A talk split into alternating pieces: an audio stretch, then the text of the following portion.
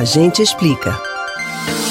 O uso da nova placa padrão Mercosul começa a valer no dia 31 de janeiro e as dúvidas sobre essa nova regra são muitas. A principal informação sobre essa mudança é que não é obrigatória para todos os veículos.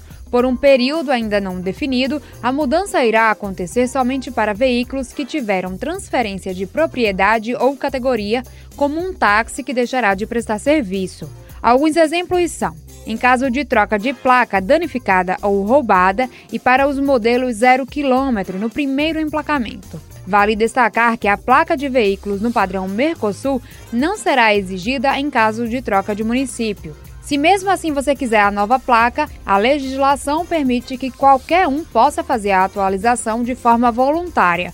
Basta pagar pela taxa de emissão das novas placas. A troca simples vai seguir uma tabela que indica a letra que será usada no segundo número de cada placa. Para descobrir como a sua placa ficará, troque o segundo número pela letra da tabela correspondente. Será assim: se o número for 0, a letra será A.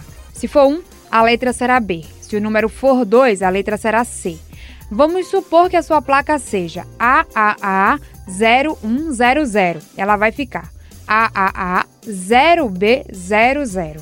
A única mudança será no segundo dígito numérico, que vai virar uma letra. Agora, vale destacar que não será possível trocar a sequência da placa. As placas do Mercosul já são utilizadas em alguns estados do Brasil e na Argentina e Uruguai. Você pode ouvir novamente o conteúdo do Agente Explica no site da Rádio Jornal ou nos principais agregadores de podcasts Spotify, Google e Apple Podcasts. Camila Brandão para o Rádio Livre.